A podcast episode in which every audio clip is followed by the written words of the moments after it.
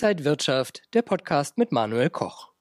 Eine enorme Volatilität an den Märkten. Viele Aktienanleger scheinen ein wenig verschreckt zu sein bei der aktuellen Situation. Es gibt ein Auf und Ab. Sollte man jetzt in Aktien reingehen, sind sie vielleicht sogar günstig momentan.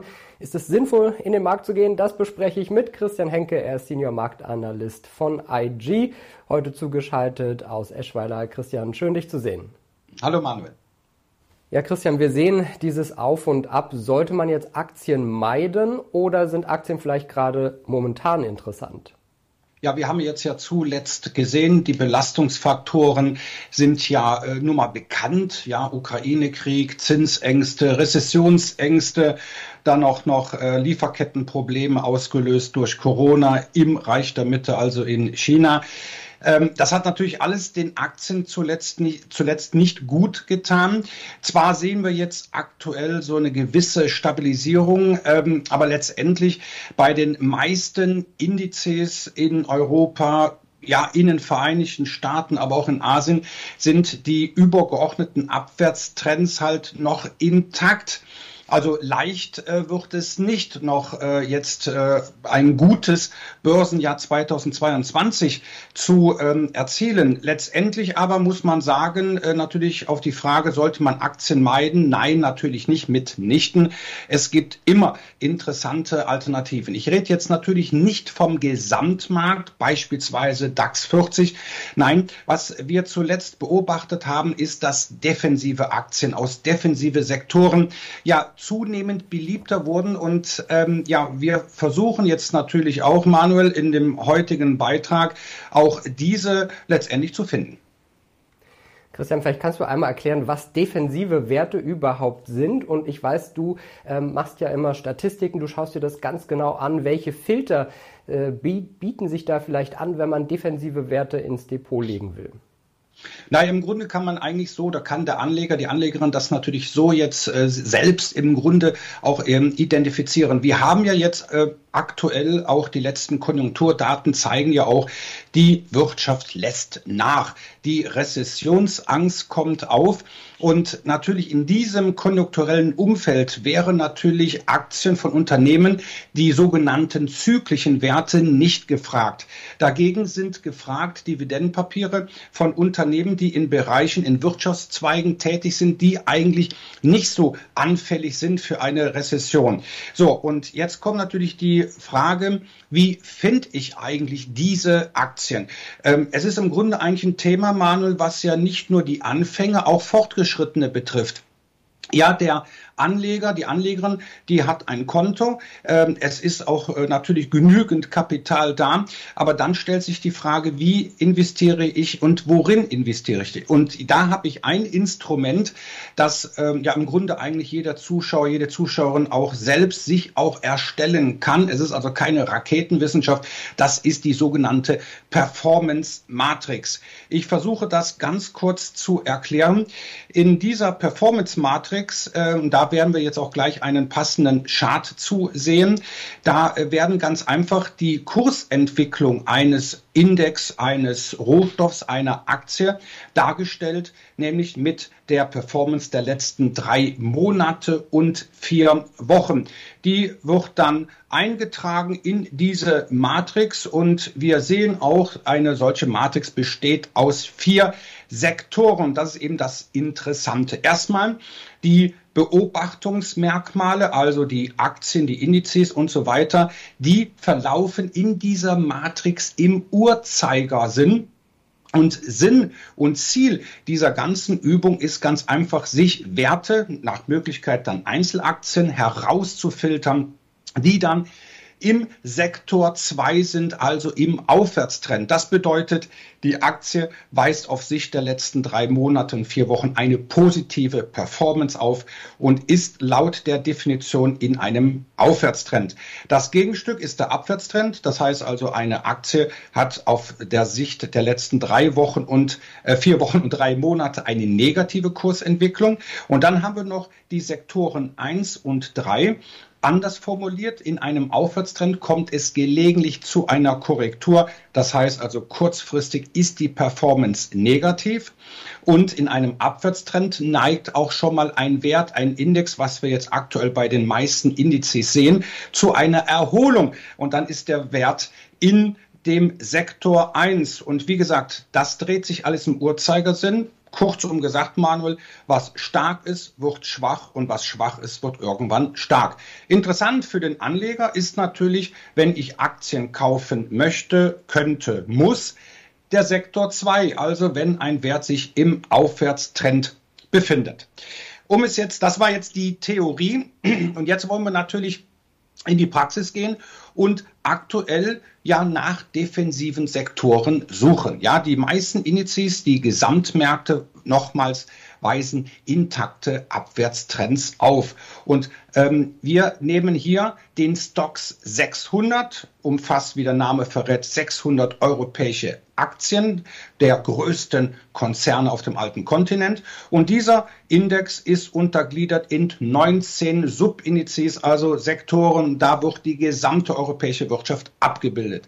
So, und wie man dann jetzt im Chart äh, sehen kann, ähm, sehen wir, dass die defensiven Sektoren zuletzt immer mehr an Bedeutung gewonnen haben. Und das sind die Bereiche Versorger, Pharma, Telekommunikation und Nahrungsmittel. Ja, und äh, die Zuhörer und Zuhörerinnen merken, ja, und hören, das sind keine zyklischen Sektoren. Das sind also auch Bereiche in der Wirtschaft, äh, Aktien beziehungsweise die Produkte herstellen, die auch unabhängig von einer Rezession gekauft werden. Die Rezessionsangst, die Inflation und die gesamten Belastungsfaktoren machen sich natürlich bemerkbar in den Bereichen beispielsweise Technologie. Ja, wir haben ja auch schon oft in den letzten Wochen, Monaten gesehen, der Nasdaq 100, ne, der Tech-Index in den USA unter Druck. Aber auch hierzulande sind Technologieaktien abgestraft worden. Naja, steigende Zinsen, Manuel, sind bekanntlich Gift für Technologieaktien. Aber auch Einzelhandel, Banken, Touristikaktien, ja, die leiden jetzt natürlich auch immer noch durch den Nachhall der äh, Pandemie. Die befinden sich hier im Sektor 4 im Abwärtstrend. Ja, also für diejenigen, die natürlich hier auf die äh, Sektoren beziehungsweise Indexmitglieder short gehen wollen, ist das natürlich ein interessanter Sektor.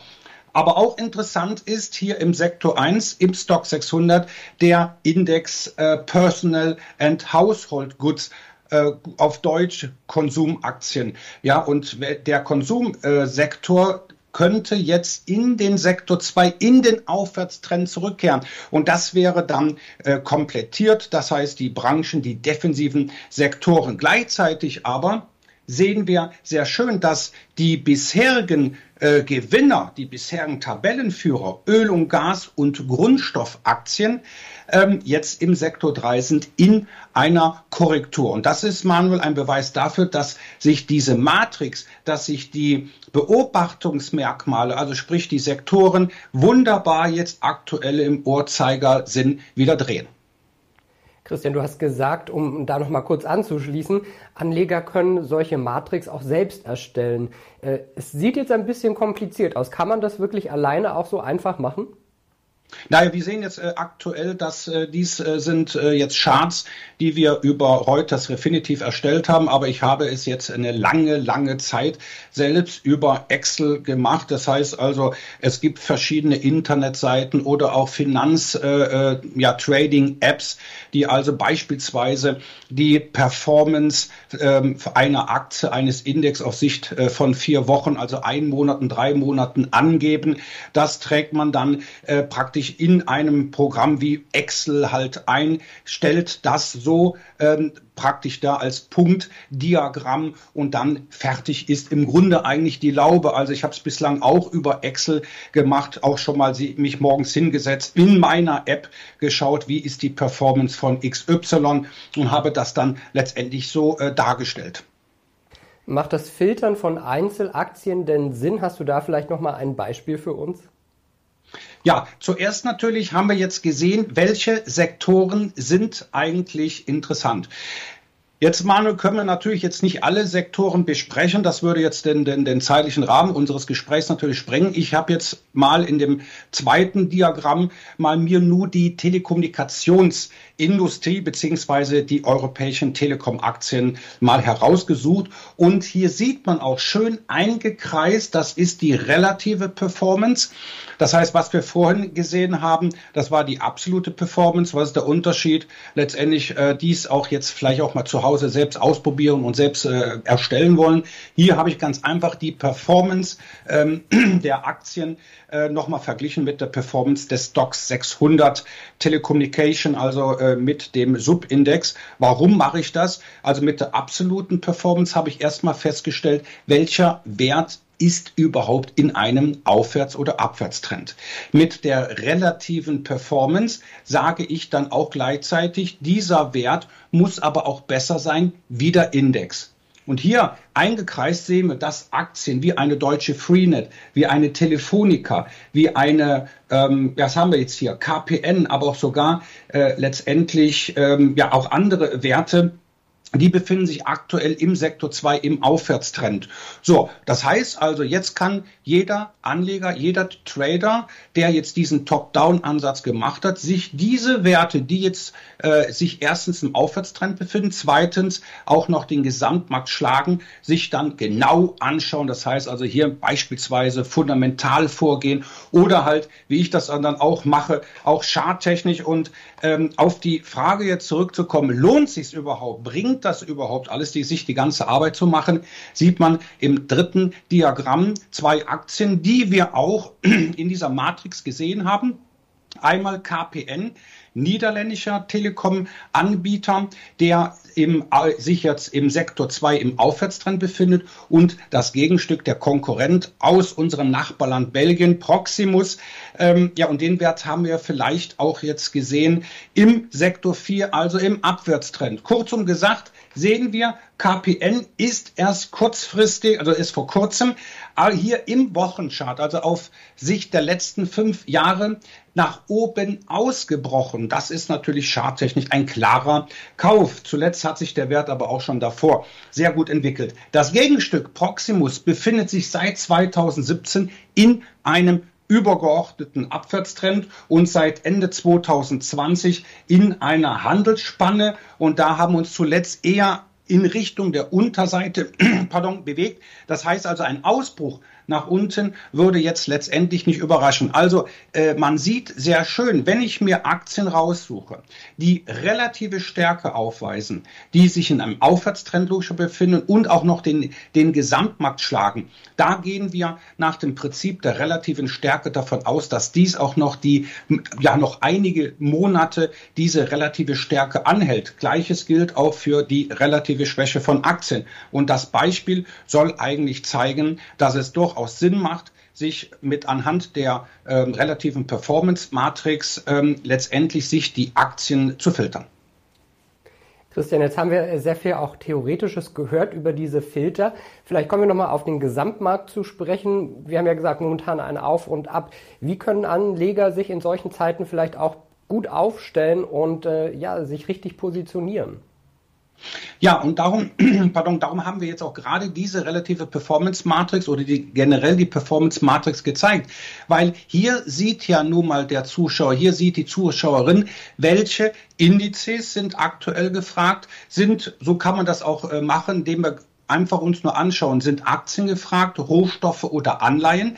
Und wenn ich auf Aktien mich konzentriere, dann aber auch welche Sektoren. Also es macht jetzt nicht Sinn, einfach jetzt bei einer Gegenbewegung, beim DAX beispielsweise, sich dann Bankaktien ins Depot zu legen, die aber in der Performance Matrix zu den schwächsten und zu den schlechtesten gehören. Folglich immer Blick auf die Sektoren, die aktuell stark sind, die aktuell gefragt werden, weil da ist die Wahrscheinlichkeit, mit so einer Transaktion erfolgreicher zu sein, als wenn ich jetzt nur mir relativ schwache Aktien ins Depot lege. Und Christian, vielleicht noch mal ganz kurz deinen Ausblick. Wird es weiter so volatil an den Märkten bleiben oder wird sich es ein bisschen beruhigen und wir sehen vielleicht wieder einen stärkeren Aufwärtstrend? Naja, also bislang ist ja die Prognose, die wir Anfang des Jahres gemacht haben, 2022 ist kein Jahr der Aktie. Das hat sich jetzt bislang bewahrheitet. Und ähm, ja, ich will es mal so sagen, wir haben jetzt im Grunde schon fast äh, ja den Sommer äh, im, im, äh, praktisch im Blick. Das heißt also auch hier saisonal eine relativ schwache Marktphase. Wir sind auch noch saisonalitätsbetrachtet noch in einem sogenannten Zwischenwahljahr. So richtig ein bisschen Mut macht äh, diese statistische Betrachtung erst ab Oktober, wenn wir dann wieder ins Schlussquartal gehen. Letztendlich, es bleibt Volatilität. Ne? Manuel, die Belastungsfaktoren, die ich schon eingangs erwähnte, also die Ukraine, der Ukraine-Krieg, dann natürlich auch die Rezessionsängste, die Zinsängste, wobei jetzt nun mal klar ist, dass wir weiter steigende Leitzinsen sehen werden. Die Frage ist, wann kommt die EZB dazu? Das sind natürlich Belastungsfaktoren, die auch weiterhin doch für ordentlich Gegenwind sorgen werden. Sagt Christian Henke, Senior Marktanalyst bei IG, heute zugeschaltet aus Eschweiler. Christian, vielen, vielen Dank für deinen sehr intensiven Input heute. Sehr gerne. Und Ihnen, liebe Zuschauer, vielen Dank fürs Interesse am IG Trading Talk. Bleiben Sie gesund und munter. Mehr Infos gibt's auch noch unter IG.com. Alles Gute und bis bald. Und wenn euch diese Sendung gefallen hat, dann abonniert gerne den Podcast von Inside Wirtschaft und gebt uns ein Like.